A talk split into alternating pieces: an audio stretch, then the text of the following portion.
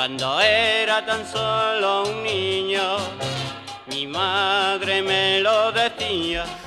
Ahora sí que sí, se acabó lo que se daba. Adiós a los pestiños, los turrones, los mazapanes, peladillas y demás cosas que nos estaban poniendo como clones de Pavarotti y no precisamente por la voz.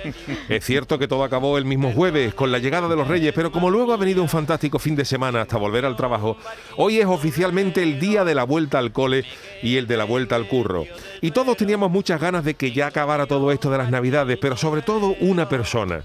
Sí, el que iba dentro del oso polar de la cabalgata de Cádiz que seguro que está la criatura como loca por ver la cruz de guía de la borriquita para que se empiece a hablar de otra cosita que no sea la famosa cabalgata.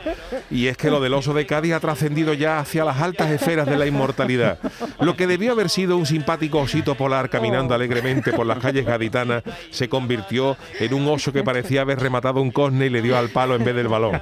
El oso parecía que venía de haberle echado cojones a Bruce Lee en un callejón de Hong Kong y no hace falta decir quién ganó la pelea. Y como Cádiz es mucho Cádiz, a falta de carnaval cercano aparecieron los memes. Vimos al oso con el pescuezo para abajo tocando el violín, vimos al oso desfilando a los sones del cuplé iba por Canaleja de la chirigota de los borrachos, vimos al oso desnucado llevando una bombona de butano en el hombro y así cientos de cosas gloriosas de Twitter. Y gracias a Dios que el pobrecito que iba dentro del oso iba con la cara cubierta, porque si llega a salir una sola foto de esa criatura a cara descubierta, la carga le acompañaría de por vida. Si se le hubiera visto la cara a ese chaval, seguro que el mote del desnucado le acompañaría hasta el fin de sus días, porque Cádiz para eso es tela de cargante. Esa imagen del oso desfilando por las calles con el pescuezo para abajo, como si estuviera buscando un piso con un barcón bueno para retransmitir la Semana Santa, forma parte ya de la historia de Cádiz, a la altura de los sarcófagos fenicios o los duros antiguos. Y es que uno se ha hecho ya tanto a ver esa imagen que ahora ve en un documental de la segunda cadena un oso polar normal y lo ves raro.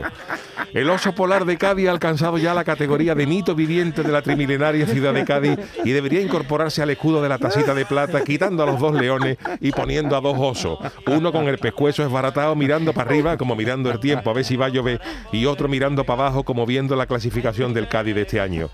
El oso polar del pescuezo caído merece ser nombrado hijo predilecto de la ciudad de Cádiz a la mayor brevedad posible. Es de justicia. Es por eso que hoy les queremos dedicar el programa al gran oso polar de Cádiz, que si algún día sale de su anonimato y llama Sálvame Deluxe, la exclusiva se va a cotizar más que si Paquirrín rajara de la pantoja en prime time. ¡Viva el oso polar de Cádiz, eh! Y al chaval que va dentro le decimos que sin complejo y con la cabeza alta. Bueno, eso de la cabeza alta es un decir, pero ustedes me entienden, ¿no? Ay, mi velero, velero mío. Canal Sur Radio. Llévame contigo a la orilla del río. El programa del yoyo.